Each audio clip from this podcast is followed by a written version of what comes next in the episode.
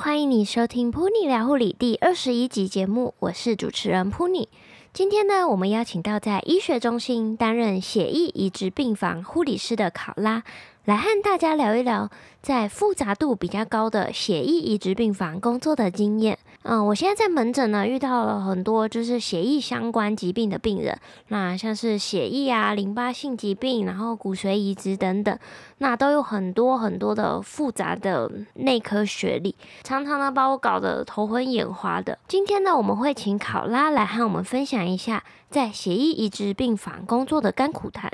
那经过今天考拉的分享呢，我才知道原来血液移植病房和血液科病房是不一样的。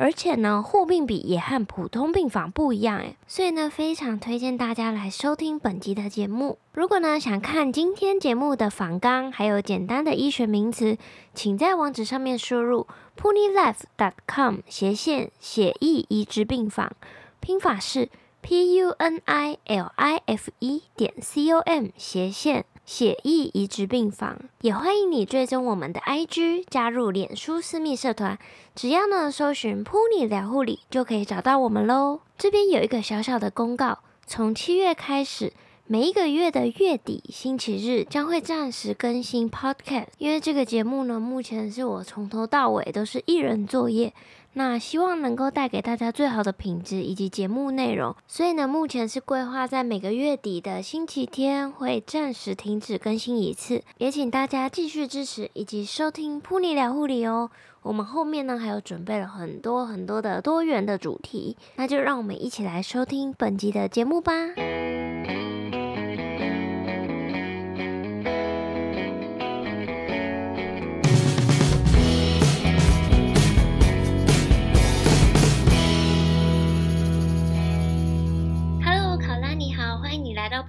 理的节目当中，请你和大家做个自我介绍。Hello，大家好，我是考拉。我一开始呢是在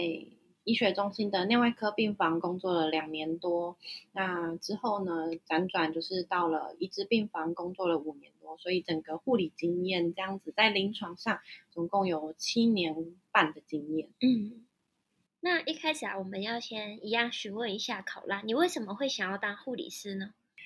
其实真的是高中导师的一句话，因为那时候高中后来要毕业的时候要填志愿，然后那时候 就是。不太知道说自己到底应该要从事什么样子的方面会比较好，那志愿填什么？那那时候我们高中的班导师就跟大家说，女生就是填护理。那那时候就是说，我们跟我啊，跟学校的护理老师其实关系也蛮好的，嗯，所以一开始的时候有先去找护理老师，就是聊一聊，然后之后他也觉得还不错，因为我也不排斥，然后他有跟我讲了一些可能从事护理之后会有什么样子的问题，或者是考试的时候可能会大家会考什么，嗯。那也去填了这个志愿，也很幸运的考上了。那考上之后，也就工作一直一路到现在。嗯，所以你们班有很多就是女生，全部都考护理系，大家都当护理师。好像有两三个，可是最后好像也只有我真的哦哦没有哎哎对，其实蛮多的。大大家都因为老师的一句话，然后。好像有填，可是大家不是放在第一志愿。Oh. 那时候我是放第一志愿，嗯，然后真的高中后来毕业之后走护理的女生只有我一个。嗯嗯嗯，请你和我们介绍一下，就是血液移植病房啊，收治什么样的病人？那特性是什么？就是其实就跟字面上的意思一样，只要是要来做移植的病人，嗯，就是都会到我们的病房。那要移植的病人，一定就是可能是像现在大家认知的，就是白血病、血癌的、淋巴癌的那些，只要有移植的病人，就是都会到我们的病房。嗯，那像那种血液移植啊，这种病人是不是就是听起来相对比较脆弱一点？那你可以跟我们就是介绍一下，就是你们的常规的一些护理流程嘛，因为。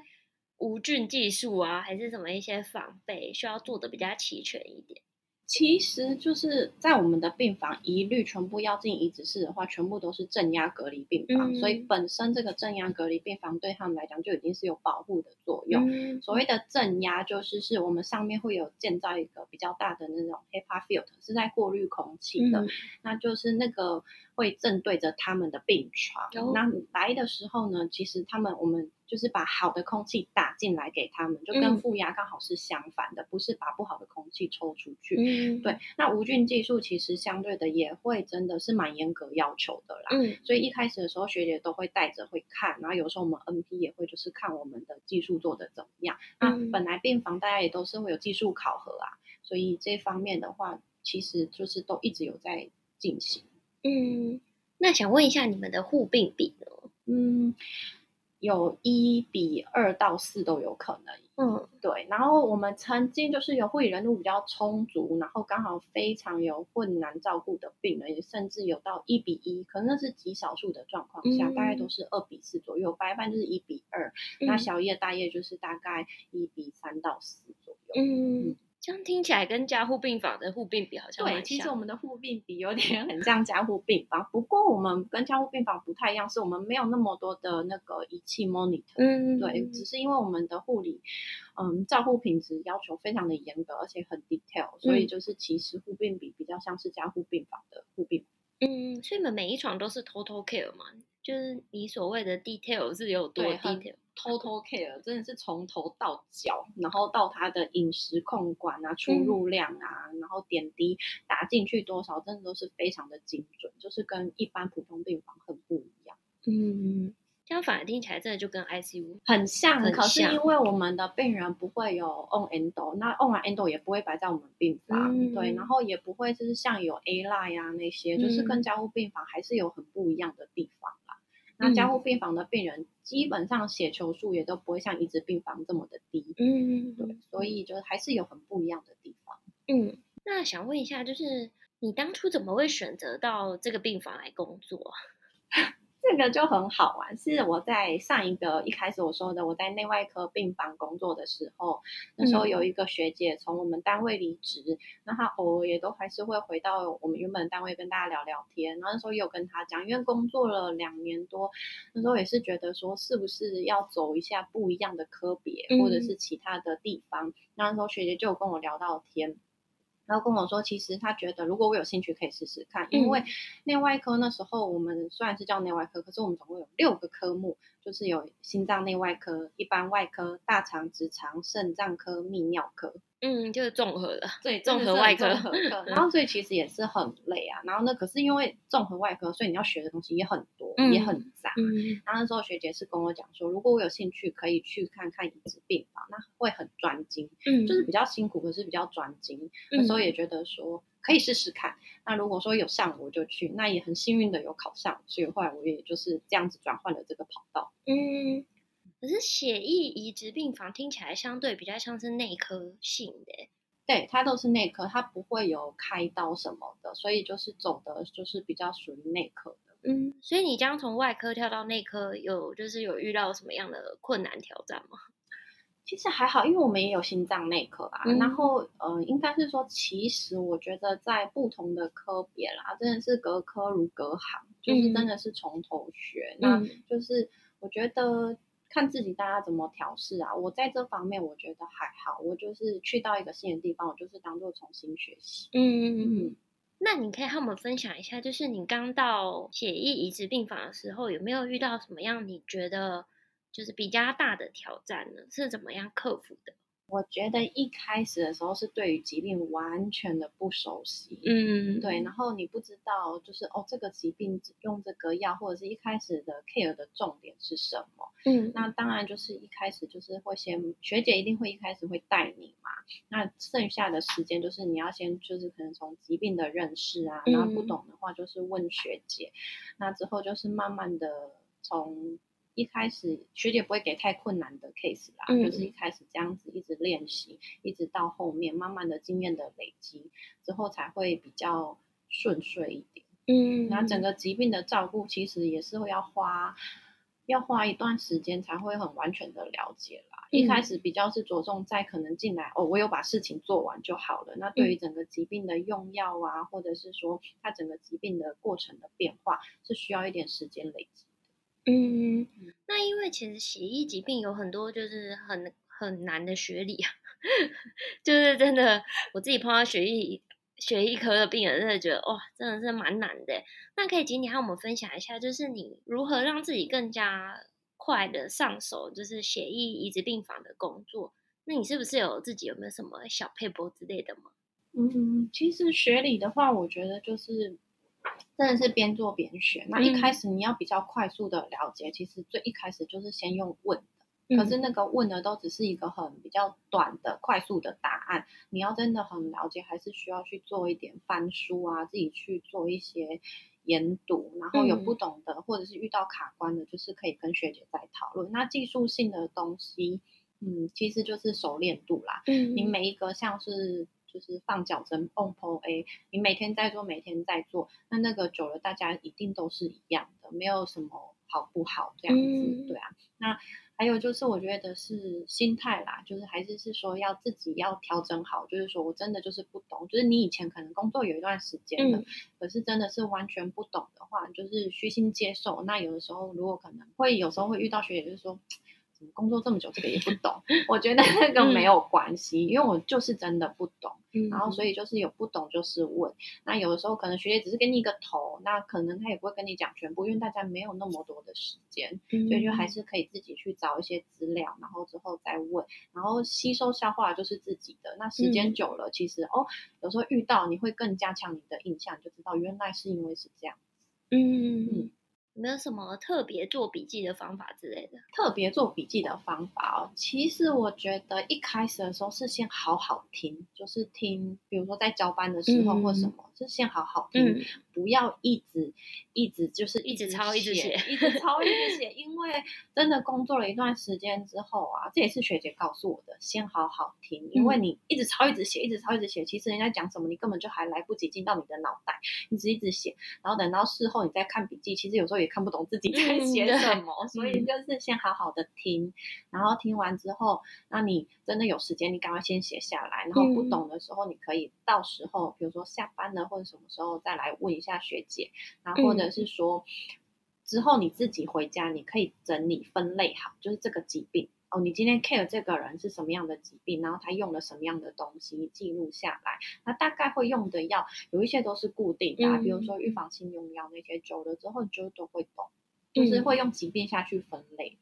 嗯，嗯，那假设就是如果有听众啊，也想要到协议移植病房工作，你会给他们什么建议吗？或者是可能先需要准备什么？其实我是觉得，就是看自己有没有想要就是好好学习的心态啊。嗯、那就像我前面说的，就是不要害怕啦。嗯、那一开始你到其他个别，一定大家都是完全不懂，没有人全部都会懂，嗯、包括自己在学校学习的也是一样。嗯、所以一开始就是你就是先好好的学习。那不懂的话，就是会问，不要害怕犯错，嗯、因为有的时候就是大家会觉得说很害怕，就。会畏畏缩缩的，那有的时候其实错了也没有关系。嗯、那我们就是在等于是错了，你这一次你就会非常的有经验，嗯、你下一次就不会犯同样的错。那其实被骂了也没有关系，因为就是都是暂时的。嗯，所以就是我觉得自己心态可以先调整好啦，然后再来就是是说其他的方面有不懂的，其实就是问。然后还有就是自己，我觉得有的时候也要。一段时间要审视一下，就是说看自己，哎，有没有哪个方面可以再做得更好，嗯，或者。是哪个方面是需要再重新调整一下的，自己也要有改变啊，或者是说有时间的话，自己好好沉淀一下，看是不是有需要跟学姐讨论的，或者是遇到了什么瓶颈不懂的，包括我觉得有时候比较困难是时间上面的分配，嗯，像。我一开始的时候，我会觉得我我在做这个，可是学姐可能突然问我了，我一下说。你这个做了没？然后我就会想说，赶快去做那个。嗯、可是我原本事情也没有做，然后学姐可能以为我做完了，结果会回头就说，哎，那怎么样？这样我说，等一下，我那个还没有做完。嗯，就就发现就是好像被拆开的乱七八糟的，嗯、就没有办法统整好。所以有时候就是可能自己时间上面的分配也要拿捏好啊，嗯、那也要做很好的沟通。久了之后，我觉得大家都可以变得很很优秀啊，都可以变得很好。嗯。其实就是在被学姐带的时候，常就是会被突然被叫去做什么，然后突然又自己回来做什么。那其实独立的时候，自己有自己的 tempo 的时候，反而比较不会，对对，就按照自己的顺序。对，或者是我觉得有时候大家也不用害怕，就是其实跟学姐说，哎，等一下，我现在在做这个，对，先把它做完。对，我做完之后我再去，就是比较不会被牵着鼻子走。嗯，就是一开始大家可能会很紧张，想说学姐叫我去做那个，我赶快去做。嗯可是就是其实你原本事情没有做完，然后就学姐有后来回来会说，哎，你这个怎么还没有做完？哎，你这个怎么没有？就变成好像每一件事情什么都没做完成。对对对对对。不过有些学的确蛮可怕的。没有错，可是我觉得 每个单位都一定会有很比较严厉的学姐，跟就是可以好像就是很亲民亲和的学姐啊。不过就是我觉得大家都有值得学习的地方。请考拉和我们分享一下，就是你觉得这一份工作最辛苦的部分是什么？我觉得当然除了学理之外，还有就是全面性的评估。就是我前面讲，我们真的是从头到脚，就是我们生平做的非常的确实。嗯、那一开始的时候，其实，在杂科病房的时候。普通病房，大家都是看一看哦，今天没什么问题，或者是有一些捐啊问的，就换完药，没有什么问题就走了，嗯、就是 没有真的很确实的评估到其他方面。这样我们是从头啊，嗯、然后眼睛啊、脸啊、嘴巴啊，嗯、然后还有归心上啊、包上啊，然后整个包括屁股，嗯、对那些什么，就是还有脚啊，真的是完全很全面性的评估。有的时候就是真的是。好好的，再真的是重新的学习一下所谓的生平，然后还有就是 我们协就是协议移植病房也非常重视，就是抽血的一些 data，嗯、然后要怎么回报啊，然后那些 data 要怎么报，要怎么看啊，嗯，还有就是说，哎，他什么时间点应该就是要抽了什么数值，我们有没有去追到啊，嗯、或者是说他今天怎么样，什么疾病的变化，每一天疾病的变化，就是很，我觉得对我来讲有。一开始真的是很大的挑战。我们移植病房有一个最大的呃挑战，就是遇到了所谓的排斥。嗯，因为如果不是自自体移植的话，是一体移植，一定会有遇到所谓的排斥。然后那时候有遇到一个很大的印象深刻的挑战，就是我们有病人已经移植完了，很成功，转到普通病房。可是后来他在普通病房遇到了排斥，而且是全身性的排斥，皮肤整个就是就是很像电视上演的，没有一处是好的。然后普通病房不知道怎么照顾，所以就决定要转回来。嗯，然后我们就是 那时候真的是要帮他洗澡，然后真的是全身的洗澡。那时候也是学说要如何帮病人，我们自己对要如何帮病人全身的洗澡，然后训练速度啊，训练就是当下你还要评估他哪里可能长好的皮，你不能去动它，哪里没有好的你要帮他清洁。嗯，然后就是嗯排斥上面的照顾，我觉得也是一个很。专业的东西啊，嗯、对啊，所以那时候我遇到的，我觉得很大的挑战也是有这一些东西。嗯，所以你刚刚说的那个就是身体评估从头到脚，主要就是要看他有没有就是对排斥这一方面的问题。没有，是是一开始他一开始可能人是很好的进来，嗯、然后看他过程中变化，因为我们会打高强高强度的化疗，嗯、然后他血球会慢慢变低，甚至。呃，抗体会到一百以下零颗，然后他身体一定会有一些不一样的变化，比如说嘴巴破啊，然后我们要去记录说今天的嘴巴状况怎么样啊，身体哪里有怎么样，可能哪一些有红疹，然后到他后面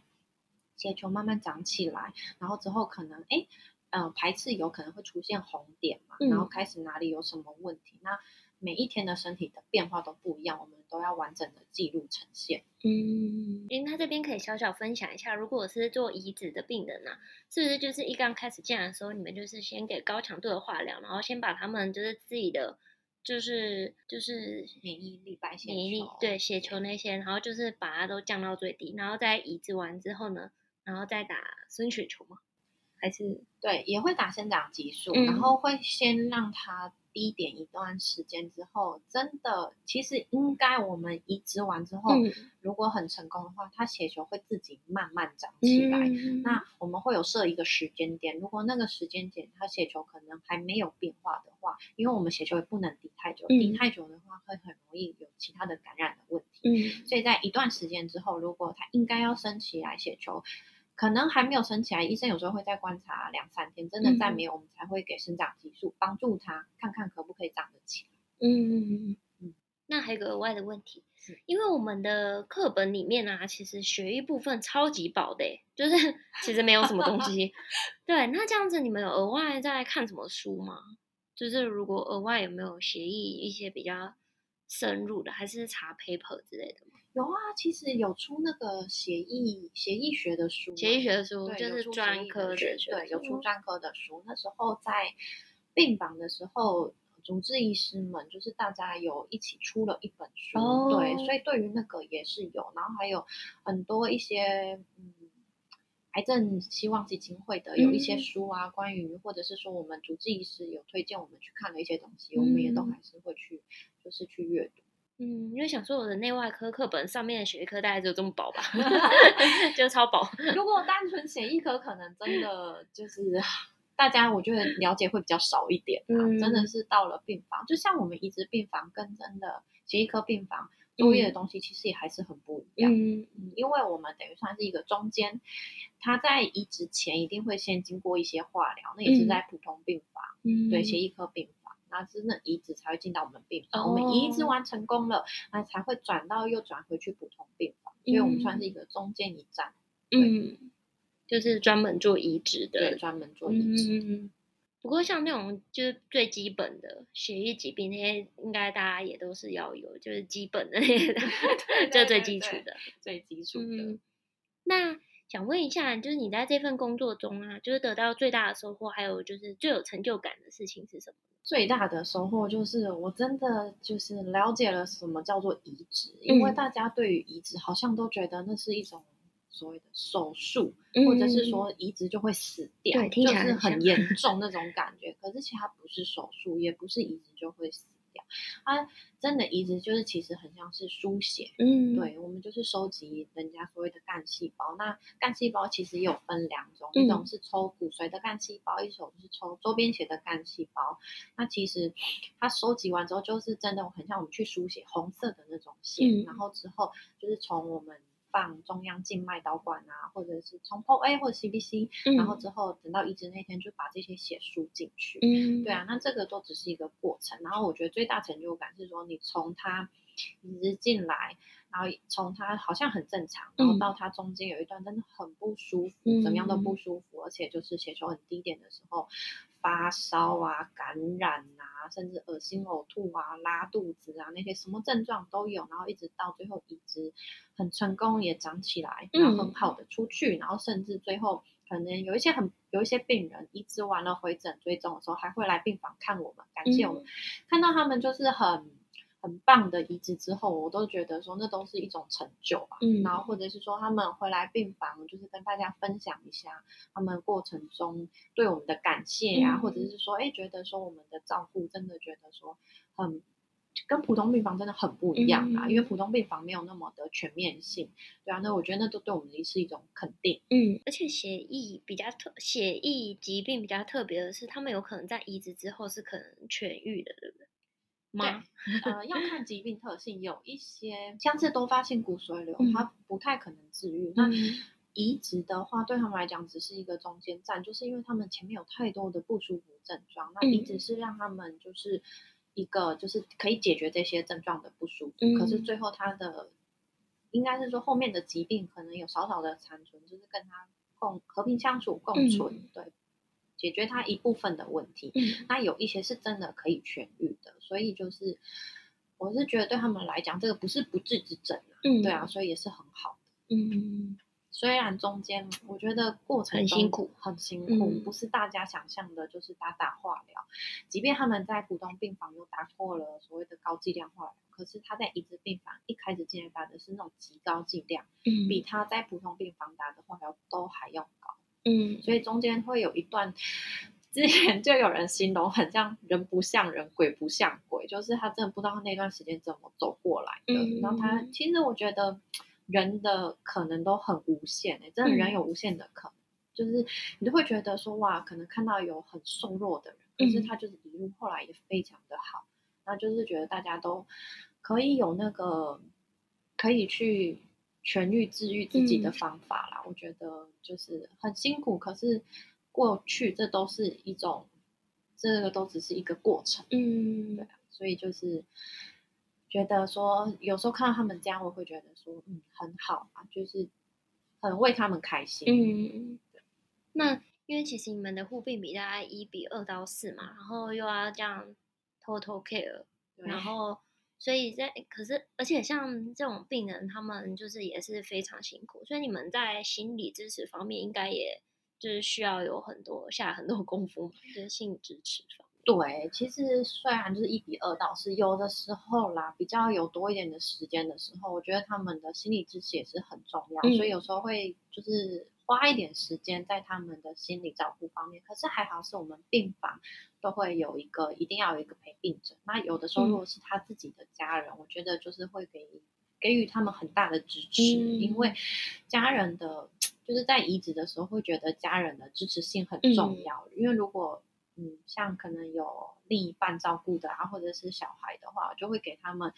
会很想要继续前进下去的动力，就是比较不会让他们有想要放弃的念头。嗯，对啊。那如果是看护的话，我觉得其实有的时候只要是有一个人可以在旁边，就是帮他们处理日常生活。嗯，因为其实像我们的餐点要吃之前，一定全部都要微波，那他们又没有办法走到外面，那他们衣服每天要洗要烘啊，这些可以帮他们解决这些事情，其实对他们来讲也是有很大的。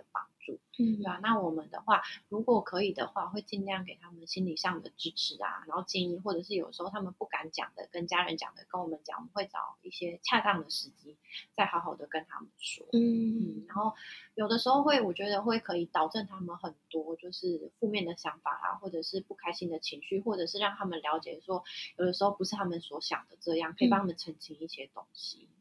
嗯，想问一下，就是如果你没有担任就是协议移植病房的护理师啊，你还会想到其他哪个科别呢？或者是其他就是非护理的领域？其实真的很好玩的。我一开始最最一开始毕业的时候，我是先想要到精神科，嗯，因为我那时候读书的时候，我精神科分数都是比较高的。嗯，那可是那时候在实习的时候啊，就有学姐跟我说。建议啦，一开始毕业的时候，先不要到精神科，嗯、还是先去一般病房去磨一磨啦，因为精神科比较没有技术上面的东西。嗯、对，那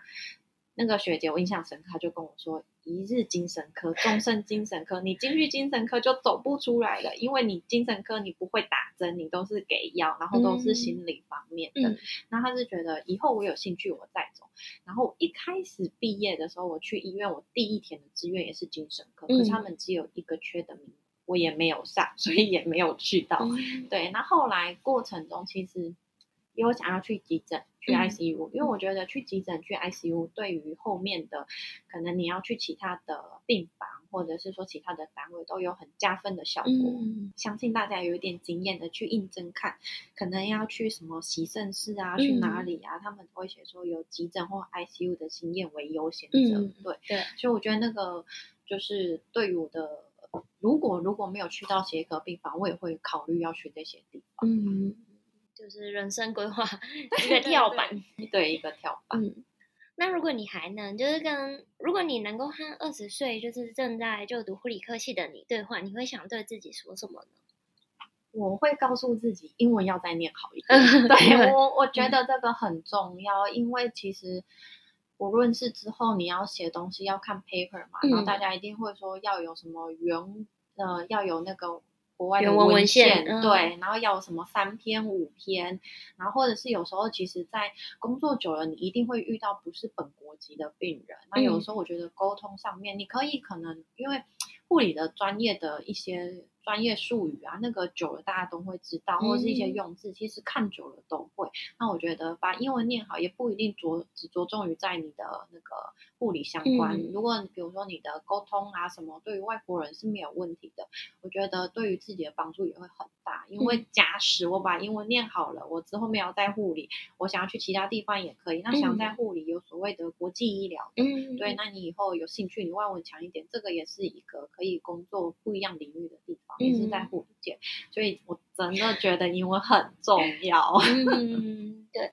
其实昨天刚好跟一个医生聊这个，就跟一个医生在聊天，然后那医生就说，以我过来人的经验，给你们两个建议。第一个就是一定要学好英文，